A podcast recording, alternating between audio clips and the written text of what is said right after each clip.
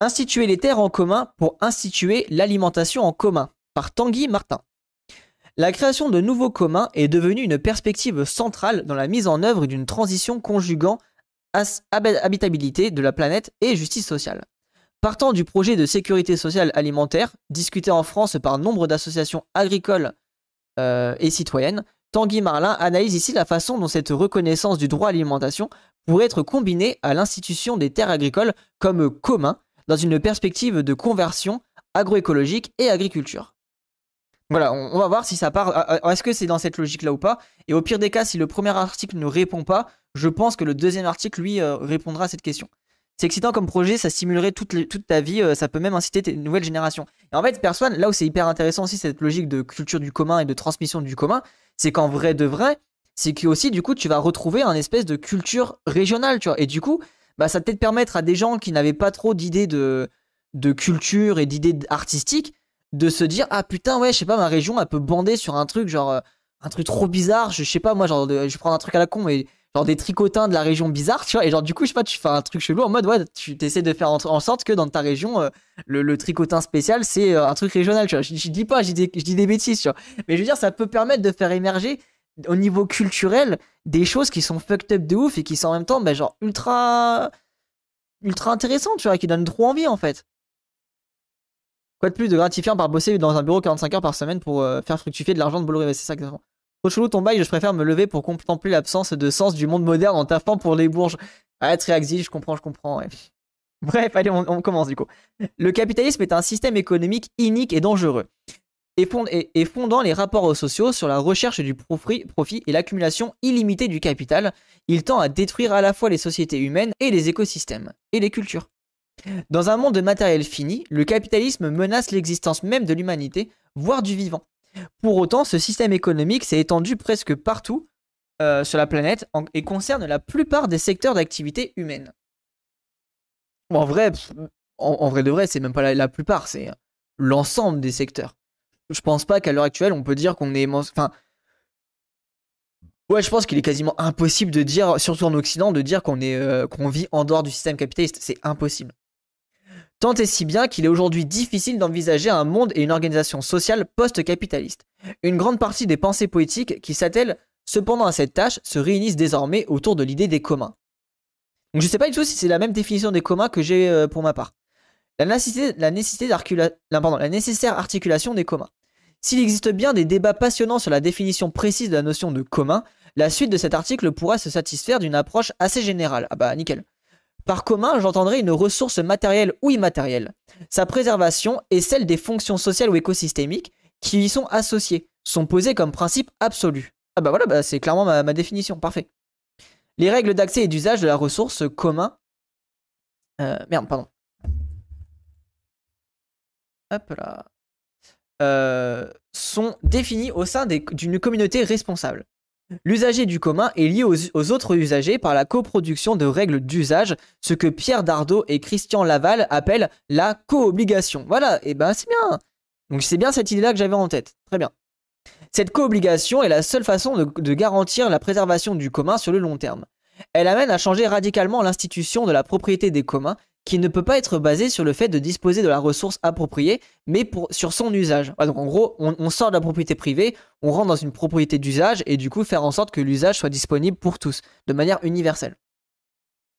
Enfin, la co-obligation implique l'égalité politique au sein de la communauté, et donc une organisation démocratique de cette dernière. Une façon d'envisager un monde post-capitaliste est d'imaginer que soit institué en commun tout ce que les sociétés humaines définissent démocratiquement, comme assez fondamental pour devoir être co-géré dans le but de ne jamais être détruit. Ah, c'est intéressant ça. En mode, on, peut viser certains trucs.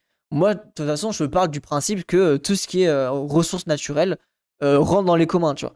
Donc les forêts, les lacs, la, biodiversité, etc. Pour moi, ça rentre là-dedans. Si on considère que les droits humains et de la nature sont fondamentaux dans notre société, on peut en déduire que tout ce qui est support de ces droits devrait être institué comme commun. Les terres sont par excellence support de ces droits. Dans nombre de discours, terre et nature sont synonymes, droit de terre et droit de la nature se confondent. La Terre est un espace très spécifique où s'interpénètrent la biosphère, le vivant, l'atmosphère, l'air, l'hydrosphère, les eaux, avec la couche supérieure de la lithosphère, écorce terrestre qui constitue les plaques tectoniques. En gros, la première couche terrestre. Donc ça, c'est hyper important. Je suis clairement d'accord avec ça.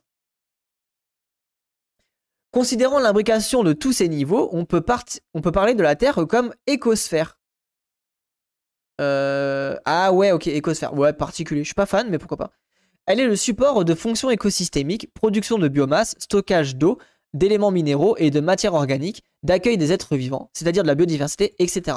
Et c'est vrai que voilà, le côté commun, du coup, c'est aussi permettre d'arrêter d'habiter la Terre comme euh, euh, habitat colonial et de justement retrouver un habitat non colonial où tout être vivant euh, a le droit de vivre dignement dans un discours, dans un discours, dans un territoire donné, et qu'on n'a pas à lui retirer son droit de vie, quoi. Discours animiste, ça, monsieur. La dernière fois qu'un Amérindien disait ça, ça a goûté au plomb. Ouais, bah, c'est pour ça. Et les gens, ça, c'est très important aussi. T'as raison de préciser ça, personne. De dire que garder aussi en tête les gens que, alors même si on, même si on est en train de perdre des droits à ce niveau-là, on a quand même une chance euh, indéfinie euh, par rapport à la, par rapport au, militantisme écologique. Donc euh, nous, entre guillemets, on peut survivre à ça. Gardez en tête que dans les pays du Sud, le taux de, décès des militants écolos sont très très élevés. Donc c'est aussi, alors ouais, rôle devoir, j'en ai aucune idée. Vous faites, enfin vous en pensez ce que vous voulez, mais en tout cas c'est aussi une partie de notre rôle en tant que militant occidental de justement mettre en avant les projets du Sud enfin les, combats militants du Sud pour permettre justement à la société civile de, prendre conscience de tout ça et de faire en sorte qu'il y ait une aide, euh, ou en tout cas qu'il y ait un, support euh, euh, financier ou juridique pour ce genre de militants. Quoi. C'est quoi qui te gêne dans écosphère Bah, en vrai de vrai, juste que c'est encore un énième mot éco et que ça m'éco casse les couilles. non, mais en vrai, ça me chauffe. Enfin, non, c'est juste que ça me fait bizarre parce que je l'ai jamais vu et du coup, je suis en mode, oh, c'est chelou, tu vois. Mais en vrai de vrai, non, il n'y a, aucun souci, écosphère. Non non, mais aucun souci en vrai vrai. C'est tech de merde là pour le coup. Valide, voilà. On est d'accord, tech de merde, mais voilà, on est un petit peu d'accord. Cette fonction sont nécessaires au cycle permettant le maintien de la vie sur la planète Terre. Ainsi, la Terre et notamment les terres agricoles sont un support indispensable des droits de la nature. Et vu comment on voit comment c'est en train de se faire artificialiser, bah les terres agricoles ne sont plus respectées comme telles. Les mots en éco, c'est les mots pas chers. Bah, c'est surtout qu'en gros, il y a tellement de mots liés à éco machin que ça me saoule, tu vois. Mais en fait, là, ce qui est marrant, c'est que c'est même pas lié à ça. Là, c'est vraiment le terme écosphère en mode scientifique, tu vois. Genre, c'est vraiment écosphère, c'est la, la, définition du mot scientifique. C'était même pas. Mais c'est juste que ça me saoule tellement d'entendre parler de éco, éco, éco, que j'ai mon, mon, cerveau a vrillé en mode, ah, c'est bon, ça me gave, quoi. surtout que je vois pas à quoi ça sert ce, ce mot. Bah ouais, euh, oui, écosystème, écosphère. Ouais, si, pour le côté. Ouais, je sais pas. Bon, bref, et eh, Les terres sont aussi le support de fonctions sociales production de l'alimentation et du paysage, support symbolique d'activité et réflexion culturelle, spirituelle ou encore religieuse, espace de plantation pérenne et de construction, etc.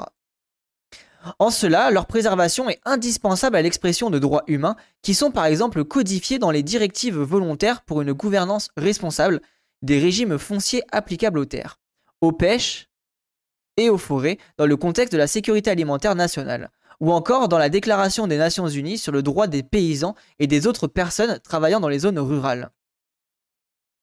L'alimentation humaine est, euh, avant tout une préoccupation humaine. La survie des écosystèmes n'en dépend pas. Par contre, elle peut être mise en danger par la production de l'alimentation humaine. Ah oui, c'est intéressant. En mode, euh, attention à ne pas habiter en mode colon et de ne pas penser qu'à l'être humain quand on est dans un écosystème et de garder en tête que bah, les vivants participent à l'écosystème tout aussi que, enfin, de manière tout aussi importante que nous. Du coup, bah, quand nous on fait notre bouffe, faut aussi penser qu'à côté il y a des êtres vivants qui existent, qui euh, ont besoin de cette terre-là, qui ont besoin de vivre pour que nous aussi on puisse vivre dignement. Et en fait, toute cette logique-là, faut réussir à la réintégrer dans les pensées. Et c'est un peu compliqué, mais bon, ça va venir, y a pas de souci. Cette dernière est par contre une nécessité physiologique, mais aussi sociale, pour notre espèce. Ainsi, le droit à l'alimentation découle de la Déclaration des droits humains de 1948 et a été précisé dans le pacte international relatif aux droits économiques, sociaux et culturels. On peut donc envisager que l'alimentation humaine soit un commun. Elle est d'ailleurs de plus en plus pensée comme telle. Ok, donc je pense que là il fait écho à mon avis au, à, la, sécurité sociale de l'alimentation. Sans se lancer dans les grandes démonstrations, on imagine assez facilement que l'eau, l'air, la biodiversité doivent être considérés comme des communs, évidemment ce qui d'ailleurs est reconnu par nombre croissant d'institutions, loin d'être toutes révolutionnaires. Par subsidiarité, un certain nombre de techniques, savoirs et savoir-faire nécessaires à l'alimentation et à l'agriculture semblent aussi devenir être considérés comme des communs. Les semences cultivées, les savoirs agronomiques et culinaires, etc. Oui, et ça c'est très important, et c'est pour ça que moi je ne suis pas du tout fan euh, de l'idée d'intégrer les OGM ou euh, euh, enfin en gros d'intégrer des, des, laboratoires dans le, métier de paysan, parce que je pense qu'on a un savoir-faire qui est puissant, qui est solide, qui est résilient de ouf, et je pense pas qu'on ait besoin d'intégrer euh, la logique euh, bah, du coup technologique, techniciste, euh, en plus notamment de, maintenue par des, par des machines capitalistes et compagnie, pour faire de la nourriture. Je pense sincèrement qu'on peut sortir de cette logique-là et qu'on peut retrouver une alimentation solide, fonctionnelle, avec des cultures paysannes entre d'avant et de renouveler de notre époque, évidemment. Mais je suis pas convaincu qu'on ait besoin de rajouter ce genre de machines et de technologies. Après, soyons honnêtes, tout est commun tant qu'il n'y a pas de guerre, de crise ou de famine. C'est pour ça que, mais de toute façon, c'est un, discours global. Hein. C'est pour ça qu'il y, a un taf qui est énorme et qui est aussi impossible, mais qui peut, entre guillemets, se mettre en place quand même. C'est que c'est un combat mondial. C'est que mondialement, on va devoir penser comme ça, en fait. Que chaque pays, du coup, devra accepter son voisin, tout en, entrant quand même dans des logiques de faire en sorte qu'on puisse vivre tous ensemble dignement, tu vois. Et c'est ça aussi qui est un peu euh, vertigineux et en même temps turbo enrichissant et qui donne envie tous les matins de se lever et de, de, foncer dans le combat, c'est que le, taf est tellement énorme que bah, tu sais que c'est un combat d'une vie, que tu vas devoir transmettre à des gens euh, tout ton savoir, euh, tout ton combat et compagnie. Enfin, tu vois, c'est il y a aussi ce truc-là qui peut rendre un peu puissant cette volonté de, de participer à ça, à ça, tu vois. en tout cas, j'ai l'impression. Après, faut pas opposer euh, l'avant et le technique, c'est pas un retour en arrière, il faut faire, c'est une certaine. Oui, je suis d'accord, Lapin, c'est pour ça que je, Ouais, je voulais nuancer le propos, mais t'as raison de me, nuancer. Je, dis pas qu'il faut euh, faire un retour arrière, pas du tout. Je dis juste que la, logique d'intégrer le côté laboratoire et modification de l'ADN dans la paysannerie, je pense pas que ça soit hyper intéressant et hyper utile. Enfin, en tout cas, très, très utile, tu vois. Ça peut peut-être répondre à certains moments précis de l'histoire, donc je dis pas qu'il faut 100% arrêter. Ça peut répondre à des trucs dans l'histoire, mais je pense pas que c'est quelque chose qu'il faut absolument intégrer. Et, du coup, je suis plutôt dans l'idée qu'il vaut plutôt trouver un espèce de système où tu améliores la mécanisation et tu fais en sorte que euh, tout le, système technique soit ultra performant. Mais je pense que le métier de paysan enfin, reste et restera euh, dans le sens euh, bah, non-modification des, ADN. Et je pense que si tu commences à sortir de cette. enfin, à rentrer dans cette logique-là, bah, du coup, tu n'es plus vraiment paysan, tu vois. C'est un peu ma, ma vision, quoi. Après, je peux me tromper, mais en tout cas, pour le moment, je pense comme ça. Et ça, c'est parce que tu penses pas au médoc. Ah non, non, attention, non, euh, techno, techno. Quand je parle OGM, je parle OGM, euh, oui, oui, OGM alimentation. On est bien d'accord, hein, OGM lié à l'agriculture. Je ne suis absolument pas contre, et je vois même, je suis complètement plus pour les OGM liés aux médicaments, évidemment. Euh, tout ce qui est levure et compagnie, j'ai aucun souci là-dessus. Je parle vraiment de la modification des graines des semences. Je parle vraiment que de ça. D'ailleurs, les tentatives de leur mise en commun sont nombreuses et on peut citer en France le réseau de semences paysannes, le pôle impact, l'atelier paysan, le slow food, etc. Pour instituer ces ressources en commun, il faut pouvoir définir quelles communautés s'estimeront ou seront légitimes pour cela et, et à quelle échelle. Il est possible que l'échelle de l'humanité soit parfois la plus pertinente. Ainsi, l'humanité tout entière est usagère du climat, penser une co-obligation à une échelle petite, petite semble parfaitement vain. Donc ça, on, ça, on est d'accord, même si, et du coup, ça paraît aussi tout aussi improbable, tu vois. Mais bon, faire des ostres avec des radis, je suis mort. Or, le droit de l'international est assez balbutiant, et pour tout dire, inefficace dans, le domaine, dans de nombreux domaines. De plus, il n'existe pas de communauté internationale concrètement constituée pour cela. Bien sûr, il existe des agirs communs, ou du moins collectifs et convergents, sur ces sujets à l'échelle mondiale, mais il peine aujourd'hui à instituer du droit et surtout à le faire appliquer à l'échelle des États. En effet, le droit international n'engage aujourd'hui que les États. Dans la mesure où nous n'arrivons pas encore à impulser un sentiment de commun à l'échelle internationale, ou sommes obligés de penser à court terme nos luttes pour l'institution de commun à des échelles plus locales. Voilà, et ça c'est intéressant de voir aussi les limites, dans quelles limites s'intègre ce discours-là, quoi? Dès que l'humain a tripatouillé en pensant euh, a foutu la merde, après c'est notre façon d'apprendre, essai, erreur, correction. Ouais, bien sûr, Lodin. Après, je pense qu'il faut pas. Attention, voilà, faut pas non plus avoir un discours full réactionnaire là-dessus. Je comprends qu'on des, qu'on soit un peu rebut sur la question, mais gardez en tête que les OGM, par exemple pour la santé, c'est ultra primordial et du coup, nuancez vos propos, tu vois. Euh, l'alimentation, je peux comprendre vos points de vue. la santé, j'ai déjà un peu moins de enfin j'ai beaucoup plus de mal à, comprendre ceux qui sont contre. En pratique, ces avancées hyper techniques sont toujours imbriquées aux intérêts capitalistes parce que c'est la seule classe qui peut se permettre de les développer. Voilà, c'est exactement ça, Triax. C'est pour ça que je, pense justement que l'idée de, de, sortir de cette route-là, euh, le, côté hyper technique, permet aussi aux paysans de sortir de la route euh, capitaliste et de trouver justement une émancipation en dehors de ces systèmes-là, tout en étant résilient et productif. Après, attention, il y a du taf. C'est pour ça que je trouve que c'est intéressant de, réfléchir à ça. Tous ces communs institués sont interpénétrés par l'agriculture sans semences, euh, pardon, pas d'agriculture sans semences, pas d'agriculture sans terre, pas de terre sans biodiversité, pas de biodiversité sans climat stable, mais agriculture, euh, pardon, mais l'agriculture, la terre et la biodiversité influencent la stabilité du climat. La, phrase était logique, mais j'ai eu du mal à la comprendre. Sans tomber dans une techno-béatitude digitale, nos agirs communs auront aussi certainement besoin d'informatique, d'internet et de logiciels eux-mêmes institués en commun. Voilà, ça je suis clairement d'accord. Faut pas être dans cette logique débile de ah il faut pas il faut pas de technique, ça sert à rien. Non, pas du tout. Je pense que justement réduire au maximum la charge de travail avec de l'automatisation, c'est le rêve en fait. Ces communs, leurs institutions, leur création, leur gestion et leur évolution doivent donc s'articuler à toutes les échelles d'action. Face à ce vertige, Dardot et, Laval proposent une double fédération des communs, fondée sur, premier point, des communs socio-économiques, sphère sociale, deuxième point, des communs sphère politique. Ah non, des communes, sphère politique, unité de politique territoriale. Euh, ok, oui, ok, je suis d'accord. Je suis d'accord avec cette vision-là partager le côté euh, social et politique. C'est très important. Et je pense que voilà, justement, la, question politique euh, est importante et elle va être compliquée à mettre en place. En pratique, les OGM, c'est vraiment euh, qu'un bail de colons. Ça a tellement aidé à la privatisation et à la centralisation de la culture en Amérique du Sud. Oui, oui, en vrai, Triaxis, je suis clairement d'accord.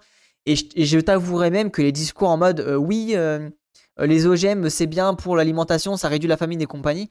Ouais, bon, MDR, hein, la famine, ça, ça fait des années qu'on parle de famine, c'est toujours pas réglé arrêtez de me prendre pour un pignouf, tu vois. Donc euh, ouais, moi actuellement, ma vision des OGM au sein de l'alimentation, c'est un outil du capitalisme pour le capitalisme. Pour le moment, je le vois vraiment comme ça.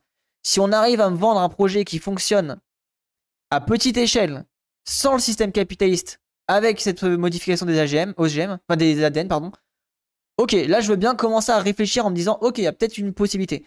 Mais pour le moment, j'ai tellement du mal à me dire que c'est possible que tu vois, il y a trop d'un. même, les OGM, c'est du coup bah, des laboratoires, des lumières, du chauffage. Enfin, tu vois, c'est tellement d'infrastructures euh, dans un monde où on est en train de nous couper l'électricité.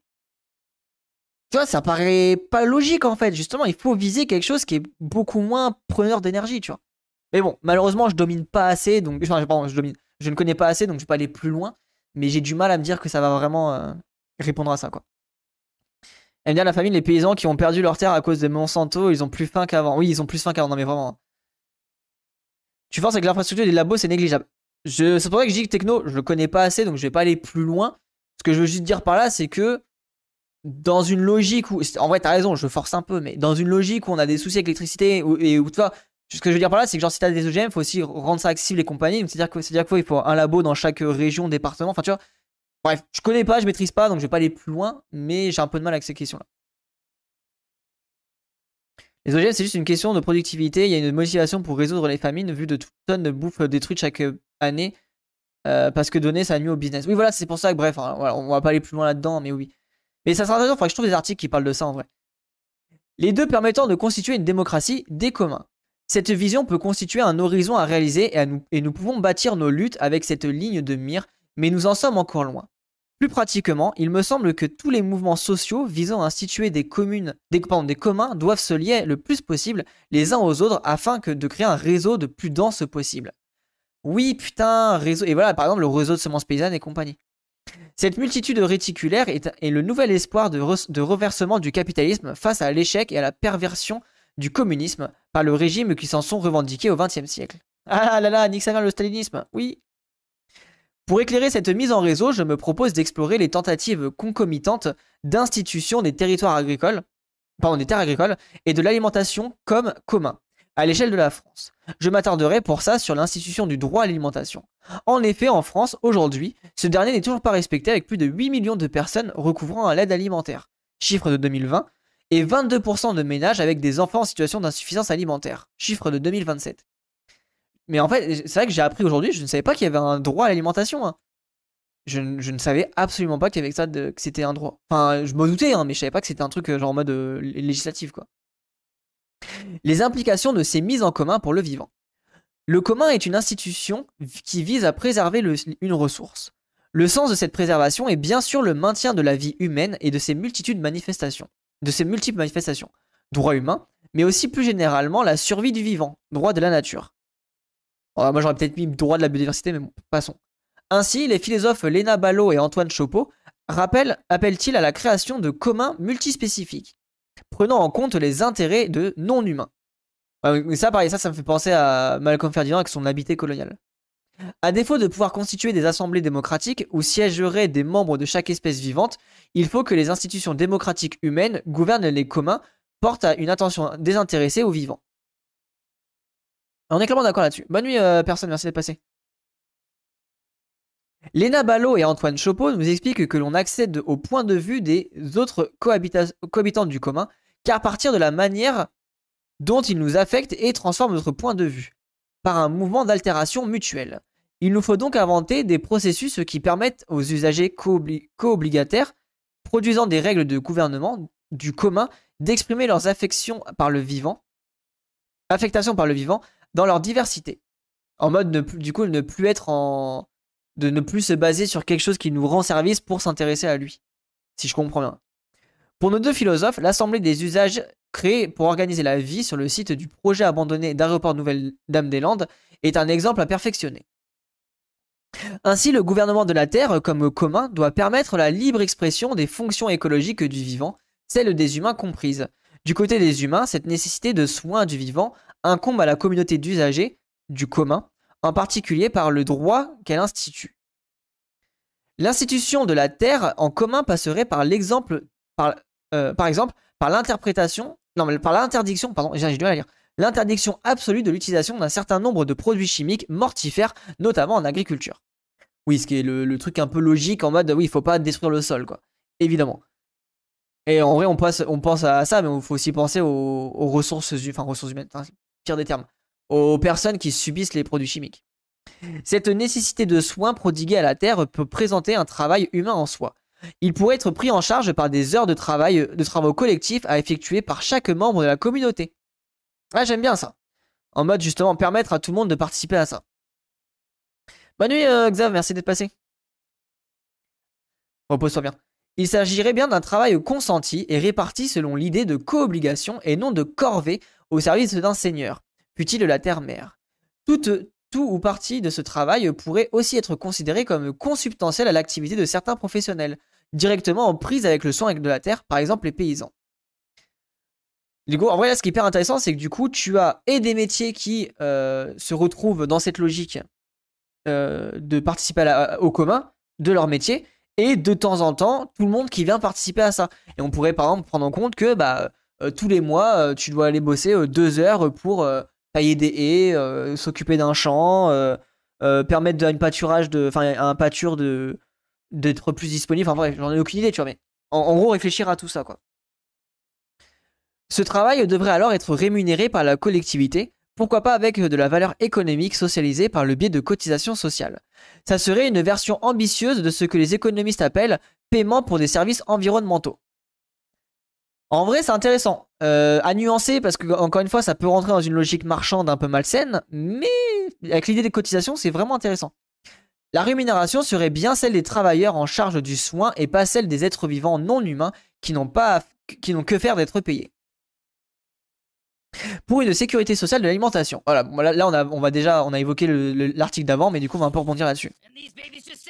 Oh, let's go Merci beaucoup euh, Techno pour l'abonnement, pour le deuxième mois d'abonnement. Ah non, le troisième mois d'abonnement et le deuxième mois de suite. Merci infiniment euh, Techno, tu gères. On en pense, c'est Audible en fait. Eh oui. Sur son truc, il est en train de lire un article à chaque fois. Avec la voix d'Annie sous, sous hélium, quoi. Pour une sécurité sociale de l'alimentation.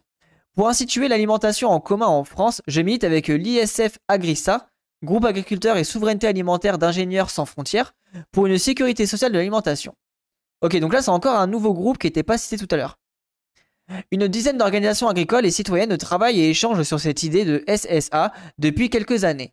Elles se sont données pour socle commun la déclaration suivante. Le collectif travaille à l'intégration euh, de l'alimentation dans le régime général de la sécurité sociale tel qu'il a été initié en 1946. L'université d'accès, le conventionnement des professionnels réalisé par des caisses générées démocratiquement, financement par la création d'une cotisation sociale au taux unique pour la production réelle de valeur ajoutée. Donc ça, ça on l'a vu tout à l'heure, euh, justement, de comment, euh, comment fonctionne la SSA. À Notre-Dame-des-Landes, les travaux collectifs et autres événements étaient affichés toutes les semaines sur la ZAD News. Ah voilà, mais tu vois, je suis sûr, on peut faire plein de trucs comme ça. Et après, voilà, le truc, c'est qu'il faut réussir à démocratiser ça euh, de plus en plus à grande échelle. Et ça, ça va être la vraie problématique. Hein. Euh, SSA, c'est le même que dans l'article présent. Oui, c'est la même chose, on est d'accord. Mais bon, je le relis quand même. Nous faisons le constat que les impacts de notre modèle économique sont désastreux pour les conditions actuelles de la production agricole et alimentaire et pour l'environnement. Ils sont de plus à l'origine de violences alimentaires en raison de l'absence de droits à l'alimentation durable et de la place de variables d'ajustement données à l'alimentation dans le budget des ménages en mode plus t'es pauvre, plus tu bouffes de la merde, quoi, globalement.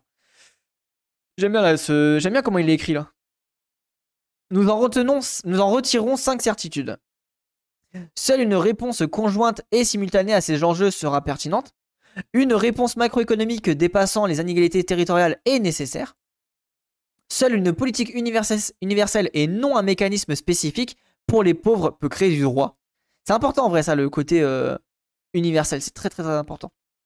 Seul un mécanisme démocratique est légitime à arbitrer ces contradictions inhérentes à l'application des droits des travailleurs et travailleuses et de l'environnement et à l'alimentation. Au regard de ces enjeux, l'expérience de la gestion du régime général de sécurité sociale entre 46 et 67 est largement attaquée depuis cette depuis est une base de travail puissante et à consolider pour penser la nécessaire socialisation de l'alimentation les gens y allaient librement à leur rythme euh, de travail était effectué, puis on passait un bon moment. Ok, c'est vrai que j'ai pas connu euh, Notre-Dame-des-Landes, mais on va mater des documentaires bientôt sur la chaîne sur le sujet justement, parce que c'est un truc que j'ai vraiment pas du tout connu. Ce mécanisme de sécurité sociale de l'alimentation auquel nous aspirons est un des leviers pour une transformation du système de l'alimentation. Production agricole, transformation, distribution, consommation, pour une démocratie dans l'alimentation. Cette démocratie exige une éducation, populaire par l'échange et la réciprocité, ainsi qu'une articulation entre un cadrage national et des décisions locales. Elle sert le principe suivant. Une démocratie économique pour que l'ensemble de la population puisse élaborer la demande alimentaire et décider du système de l'alimentation, notamment des conditions de ses travailleurs et travailleuses. La mise en œuvre effective du droit de l'ensemble des habitants et habitantes et un accès garanti à, une alimentation choisie en connaissance de cause. Concrètement, et sur le modèle du système de santé, une carte vitale de l'alimentation donne accès à des produits conventionnés pour un montant de 150 euros par mois et par personne. Du coup, là, c'est vraiment une redite, désolé les gens. Le conventionnement repose principalement sur la caisse primaire gérée démocratiquement au niveau local et articulée par une instance nationale composée de membres représentant. De représentants de ces caisses, pardon. Nous pensons qu'une sécurité sociale de l'alimentation est un outil majeur de transformation du système de l'alimentation, mais qui contribuera également plus largement, à la transformation économique et sociale. Ainsi, le collectif souhaite poursuivre ses réflexions, notamment dans les thématiques suivantes. Rapport de genre, euh, rapport nord-sud, foncier, droit, éducation populaire, réseau d'expérimentation, modèle économique, rapport à la technique, comptabilité. Ah mais c'est bien, voilà, c'est un peu plus précis en vrai. L'article est un peu plus précis pour le coup. Pour les partisans de cette sécurité sociale et l'alimentation, l'instance nationale serait notamment en charge de fixer la relation du dispositif à certains enjeux globaux.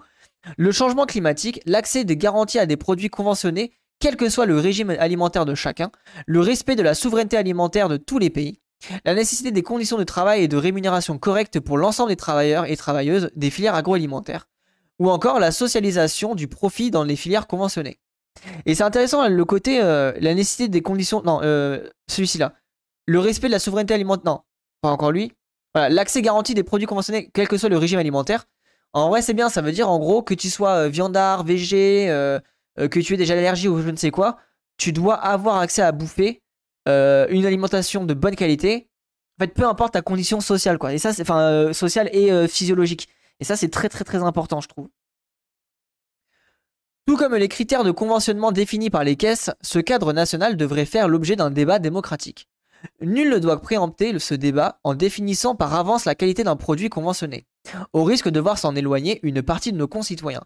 Le mouvement des Gilets jaunes nous a rappelé que la volonté d'imposer une écologie par le haut, sans débat de société de et, et construction à la base, ne peut être que contre-productive pour l'environnement, en plus d'être socialement inacceptable. Et oui, et n'oubliez pas, hein, la, fameuse, taxe carbone qui a été euh, refusée par les Gilets jaunes avait été proposée dans les années 70, euh, je crois, non 90, et Total avait réussi avec un long, effort euh, lobbying à complètement dénaturer la loi. Donc voilà. Et en fait, à la base, c'était censé être une taxe carbone sur les productions et sur les producteurs. Les enjeux humains de l'usage alimentaire du foncier agricole. D'une part, l'usage soutenable des mers et océans ne peut produire qu'une part infime de l'alimentation humaine, même s'il est nécessaire à certaines populations côtières.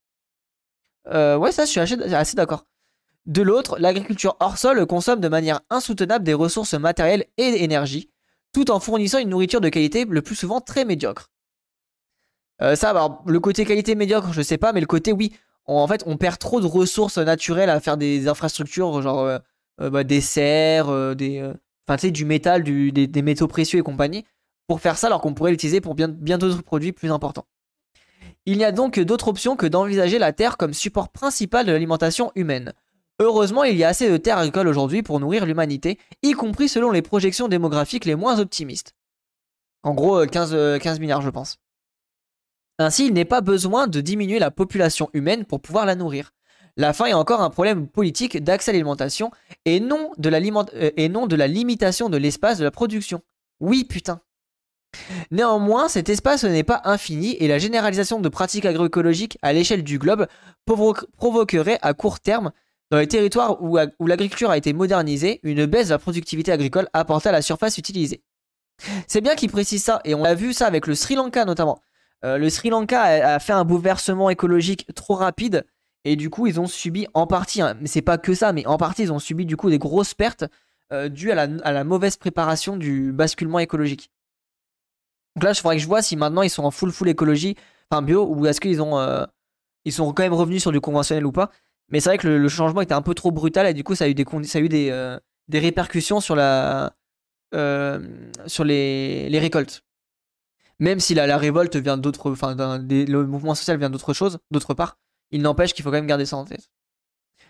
Pour être soutenable, une telle conversion agroécologique nécessitait donc une adaptation des pratiques alimentaires.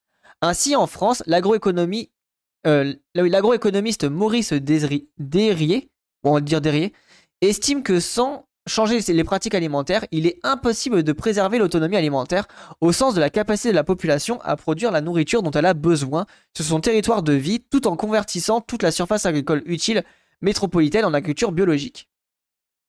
Ok, donc ça, on est clairement d'accord. En mode, globalement, c'est si vous bouffez euh, que de la. Euh, si on mange que du fast-food et des produits transformés, on n'aura jamais assez. Il va retourner à une agriculture. Euh, enfin, pas forcément de fast-food, mais retrouver une agriculture locale avec du coup une manière de nourrir différente. Mais si nous diminuons de 25% notre alimentation en produits organiques animaux, sans abolir l'élevage, alors nous avons tout juste assez de surface pour être autonomes. Si nous diminuons de 50% la part animale de notre alimentation, nous aurions même la possibilité d'affecter un tiers de la surface agricole utile euh, française métropolitaine à un autre usage que la production alimentaire d'alimentation vitale. Oh, c'est intéressant. En mode, euh, on pourra faire peut-être du coton ou je ne sais quoi. Ces espaces pourraient être destinés à la vigne pour le vin, à la production agricole d'export, à des échanges des productions agricoles françaises contre des denrées alimentaires que l'on ne peut produire. Ah, ok, c'est intéressant ça sous la, nos latitudes ou encore pour des productions agricoles non alimentaires de matériaux ou d'énergie. Hein, en vrai, c'est pas mal. En mode, au lieu de faire de la culture, enfin, au lieu de, racheter du café, bah, tu fais vraiment de l'échange, comme à l'époque, quoi. Tu fais vraiment un échange commercial de je vous file tant de trucs contre tant de café, quoi. Et pareil, du coup, la même logique, euh, les pays qui font l'exportation de café sont dans cette même logique de euh, fournir du, euh, du café que du café qui est surdisponible, quoi on le voit, il y a euh, une, intrication forte entre les questions alimentaires et celles du foncier agricole. C'est pourquoi avec le groupe ISF Agrista et nombre d'autres organisations de la société civile, nous défendons l'idée que l'usage humain prioritaire du foncier agricole devrait être alimentaire et que les usages agricoles non alimentaires des terres ne peuvent venir qu'après ou concomitant, euh, ou concomitamment. Oui, putain, je suis d'accord. Vraiment, ça, il faut faire ça en fait. Non, pas le, café, pitié. Après, à moins de faire un système euh, qu'on puisse euh, rendre adaptable le café à notre latitude. Hein, pourquoi pas? Si l'on part de ce postulat, il devient évident que la démocratie foncière et démocratie alimentaire doivent être étroitement articulées. Oui, je vous en supplie, faites ça. En France, la terre n'est pas une marchandise comme une autre. Son appropriation, son prix et son accès sont régulés. On peut distinguer au moins quatre institutions en, charge de cela. Le marché des terres agricoles est régulé par la Société foncière d'aménagement foncier et d'établissement rural, la SAFER, notamment dotée d'un droit de préemption sur les ventes et les terres à vocation agricole. Ok, je ne savais pas ça. Pour limiter les variations excessives des prix des terres, ce droit de préemption peut même être exercé avec révision des prix. Le marché d'accès à la terre agricole par la location est régulé par la politique des structures. Ainsi, une commission départementale d'orientation agricole, CDOA, donne son avis sur l'opportunité des transferts des baux ruraux à la direction régionale de l'alimentation, de l'agriculture et de la forêt, la DRAF. Ah bah tiens, euh, mon père il bossait à la DRAF. Bah, pour ceux qui veulent savoir. Cette dernière peut décider en cas de concurrence entre deux fermiers, c'est-à-dire les locataires des terres, ce qui aura ou non l'autorisation d'exploiter euh, et en respectant le schéma directeur régional des exploitants agricoles. S-D-R-E-F et S-D-R-E-A. E putain. Euh, J'arrive pas réussi à le dire, pardon. Par ailleurs, le statut de la location du foncier agricole inscrit dans le code rural est très protecteur du, du ou de la fermière. C'est-à-dire du ou de la locataire du foncier agricole et lui garantit un accès du foncier sur le long terme à un prix encadré par les, arrêtés préfectorales. Ok, je savais pas que c'était euh, plus ou moins encadré comme ça. après, c'est plus ou moins encadré, mais ça n'empêche que bon, ça reste pas très accessible. Enfin, la possibilité de détruire la terre par la construction, ce que l'on appelle l'artificiation, est arbitrée par le droit de l'urbanisme et notamment par les plans locaux d'urbanisme, PLU, aujourd'hui établis par les intercommunalités. il y, a, toutes ces, branches-là qui s'occupent de ça. C'est un bordel monstre. En vrai, je vais tout noter en bleu, comme ça j'aurai les, les sigles. Euh, on le voit pour ce qui concerne les terres, l'idée d'une propriété privée absolue tel que défini dans le Code civil à son article 544 n'est pas une réalité en France. Pour autant, les terres n'y sont pas en commun, un commun. Les institutions en charge de la régulation foncière agricole sont souvent co-gérées par l'État ou la collectivité territoriale et certains syndicats agricoles sans que les autres habitants et usagers des terres n'aient leur mot à dire. Oui, voilà, c'est. En fait, c'est ça qu'il faut prendre en compte, c'est que du coup, les, les habitants, enfin ceux qui veulent bosser là sur la terre, eux, c'est un peu les dindons de la farce et se retrouvent en mode oui, bon, de toute façon, j'ai pas trop le choix, quoi, donc je dois récupérer euh, ce qu'on me propose, entre guillemets, quoi. C'est pourquoi les des organisations de la société civile comme HTER, HTER, la Confédération paysanne et la Terre des Liens réclament depuis des années une grande réforme foncière agricole. Ces organisations ne préconisent pas une réforme agraire calquée sur les exemples latino-américains souvent cités par les traditions militantes de gauche. Elle s'appuie plutôt sur le déjà là de la régulation foncière actuelle avec les SAFER et les règles d'allocation non marchande des terres basées sur un projet politique défini par, la, euh, par le SDREA. Ça c'est intéressant qu'ils ne sont pas dans l'idée d'être sur le truc latino-américain. Alors je sais pas trop c'est quoi la, coupure, enfin la, gestion des terres par les latino-américains, mais c'est précis qu'ils veulent pas faire ça. Il faudrait bien sûr veiller à ce que les institutions régulatrices transformées répondent de manière transparente et démocratique aux besoins des communautés d'usage et d'habitants, des terres, agricultrices, communautés rurales, mangeurs et défenseurs des écosystèmes. Non, pardon, mangeurs, mangeuses et défenseurs des écosystèmes. je, suis je suis mangeur des défenseurs écosystèmes. Non, c'est pas ce que je voulais dire, désolé. Euh, alors, ensuite, réimaginer les relations entre démocratie foncière et démocratie alimentaire. La mise en œuvre d'une SSA, donc sécurité, sociale alimentaire, peut être une étape radicale dans la, sortie du capitalisme sans le dépasser totalement, comme l'a déjà été l'avènement de la sécurité, sociale après la Seconde Guerre mondiale dans le secteur de la santé, le fameux le déjà là communiste.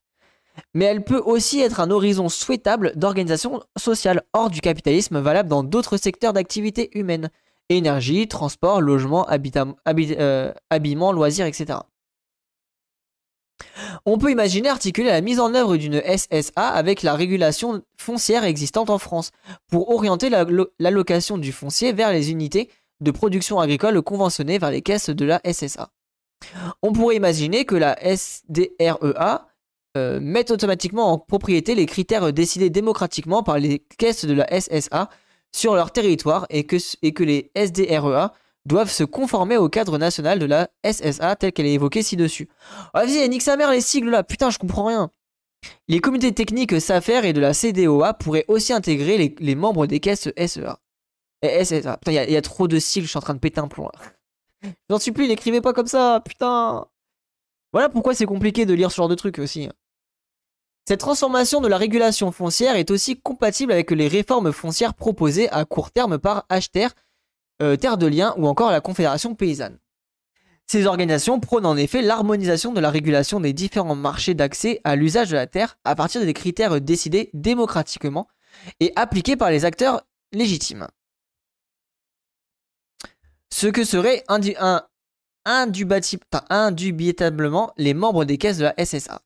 Dans la perspective d'une société post-capitaliste, on pourrait ainsi imaginer une partie des représentants de la communauté en charge du foncier agricole comme projet, soit des représentants des caisses de SSA, en poussant au bout de la logique de, la propriété alimentaire sur l'usage humain des terres, on pourrait même penser confier l'allocation de l'usage de la terre directement aux caisses de la SSA ou de la communauté issue des caisses de SSA. Ah oui, ce qui me paraît évident en vrai de vrai. Pour moi, l'alimentation est intimement liée à la, au foncier, donc oui, c'est évident qu'on pourrait faire ça. Mais comme les usagers de la terre sont multiples, même si la production alimentaire étant, est une part importante, on peut douter que la caisse de la SSA doive jouer ce rôle seul. Euh, ouais, c'est intéressant aussi ça de partager les, trucs. Trop de précision, mais c'est limite le programme clé en main à mettre en place si demain t'es élu. Oui, en fait, c'est ça, c'est ça qui est intéressant, c'est que du coup, il a déjà plein de, trucs à mettre en place c'est cool, hein. mais c'est un, peu, c'est un peu lourd à lire, quoi. Ces propositions s'appuient sur la tradition française de régulation foncière agricole qui ne privilégie pas forcément les usagers les plus riches elle pourrait être mise en œuvre sans avoir à réaliser un rachat de terre ou une réforme agraire. Mais dans l'optique d'une SSA instaurée dans une société encore partiellement capitaliste, il serait aussi possible de rendre l'État ou directement les caisses de SSA propriétaires de terres agricoles. Alors bah, vous connaissez hein, mon rapport avec l'État dans un système capitaliste? Non Parce que l'État, tu vas lui donner ça? Tu vas lui donner ça, qu'est-ce qu'il va dire? Il va dire Oh, vous m'avez donné des terres, et si on les privatisait? Du coup, je suis pas fan. Ce serait un moyen de sécuriser le système. Ouais, ou pas. Euh, dans ce cas, il faudrait mobiliser les moyens juridiques, expropriation ou financiers, rachat, pour une récupération de tout ou partie des surfaces agricoles nécessaires à la production alimentaire conventionnée. Ok, bon, dit comme ça, c'est déjà plus intéressant. C'est l'option prônée par l'association Réseau Salariat que je détaille dans la partie suivante. On peut même imaginer doter les caisses de SSA, de CFR ou les collectivités territoriales d'un droit de rédemption à but alimentaire.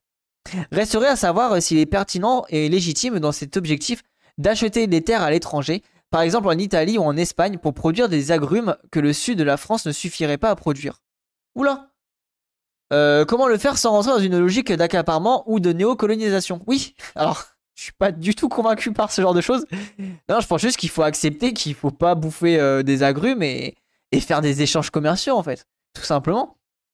Tu, fais des échanges commerciaux avec en sorte en disant ouais, écoutez votre culture d'exportation euh, je serais bien content de la racheter euh, je vous la rachète pour tant de prix des caisses d'investissement pour compléter la mise en œuvre d'une sécurité sociale de l'alimentaire L'association Réseau Salariat, RS, défend une proposition de salaire à vie afin de socialiser l'intégralité de la valeur économique produite et offrir à chaque individu un statut de producteur-productrice, lui ouvrant une rémunération sur toute la durée de sa vie liée à la, sacrification professionnelle et décorrélée de son emploi.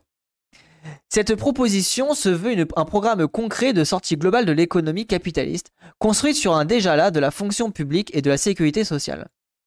Dans cette stratégie, Réseau Salariat envisage depuis quelques années la possibilité de l'extension progressive de la sécurité sociale et certains secteurs économiques, comme palier vers la réalisation d'un salaire à vie. Let's go, oui L'alimentation est un des... Euh, pardon. L'alimentation est un des secteurs envisagés notamment avec la SSA. RS mobilise aussi la question foncière dans la mise en œuvre d'un SSA. Eh, vivement le salaire à vie, hein, putain. Si seulement on avait ça en place, putain, j'ai hâte. L'originalité de la proposition est qu'une part de cotisation serait utilisée pour subventionner les acteurs et actrices des filières conventionnées avec les caisses de SSA, leur permettant ainsi d'investir dans l'outil de production. En visant une copropriété d'usage des moyens de production. Ce que je comprends euh, de la proposition est que le paysan se réunirait dans les sociétés de co- coopératives de production. Ces dernières pourraient être subventionnées par les caisses, entre autres, pour acheter de foncier agricole nécessaire à la production conventionnée avec la caisse de SSA.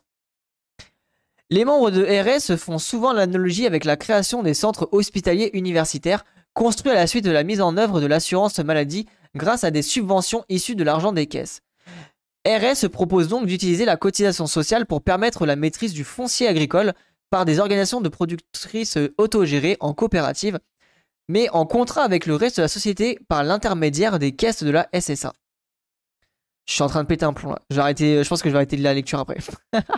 Cette proposition prévoit un mécanisme financier à la hauteur de l'enjeu, accordant une place spécifique aux travailleurs agricoles, tout en maintenant un contrôle de la société à travers des mécanismes démocratiques.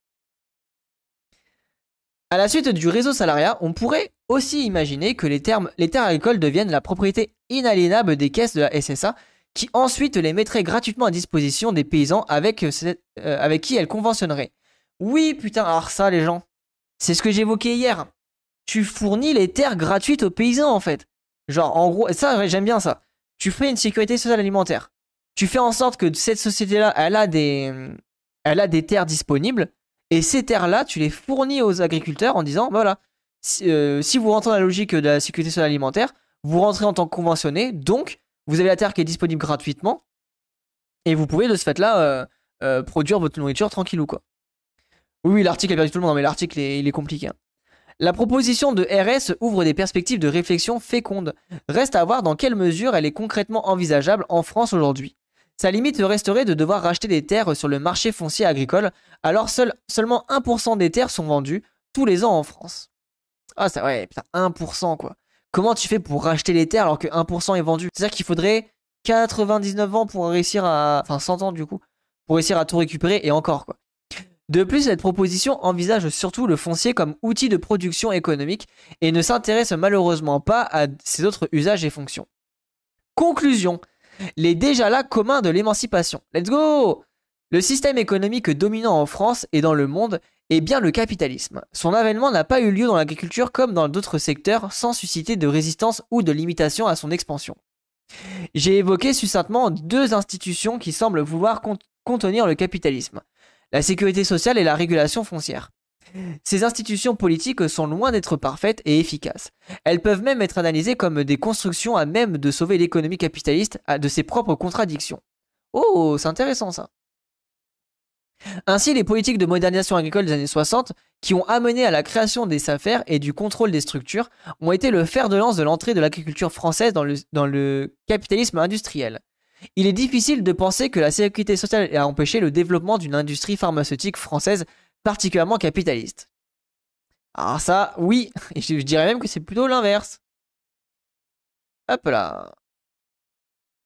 Après, sur l'idée qu'on arrête de produire des agrumes si c'est pour les acheter ailleurs, parce que certains en achèteront toujours, dans les conditions pires, c'est toujours le même dilemme. Ah mais non, mais justement, l'i- l'idée c'est de faire de... Justement, l'idée c'est de faire un truc conventionné où tu achètes de- des agrumes que dans cette logique conventionnée, tu vois. Et avec du coup un vrai échange commercial où la production excédentaire euh, de ton légume local est envoyée dans le pays là en échange de la production excédentaire du pays, tu vois. Pour moi, il faut vraiment retourner dans une logique de bah, marchande, enfin marchande, mais euh, honnête, quoi, quoi. Mais comme à, comme à l'ancienne, quoi, en mode pas, euh, pas là en full libéralisme où c'est le, moins cher qui, fait, qui fait le monopole et ça dégage tout le monde, tu vois. Ces idées que j'ai effleurées hier à propos du gars qui gardait euh, les terres euh, à son nom pour ralentir les champs d'huile de palme. Mais ouf, euh, t'as un peu bloqué, faute de mieux. Ouais, exactement, pas ouf. C'est ça, ça. C'est vraiment l'idée, ouais. Sans contredire ces analyses, on peut toutefois considérer que les politiques peuvent aussi jouer comme des graines de résistance. À nous de les faire germer et fructifier. En effet, une transformation sociale d'ampleur ne peut être basée uniquement sur une table rase. Ces déjà-là sont robustes, ils ont été retrouvés et sont restés alors populaires pour survivre depuis des décennies, même si parfois dévoyés.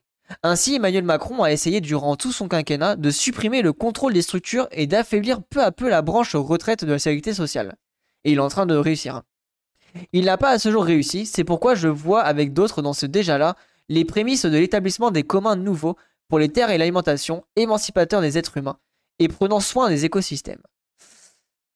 Ah bah c'est une belle euh, conclusion, mais un petit peu trop optimiste malheureusement. Ok, ok, on parle à plus long terme alors. Oui, bien sûr, évidemment.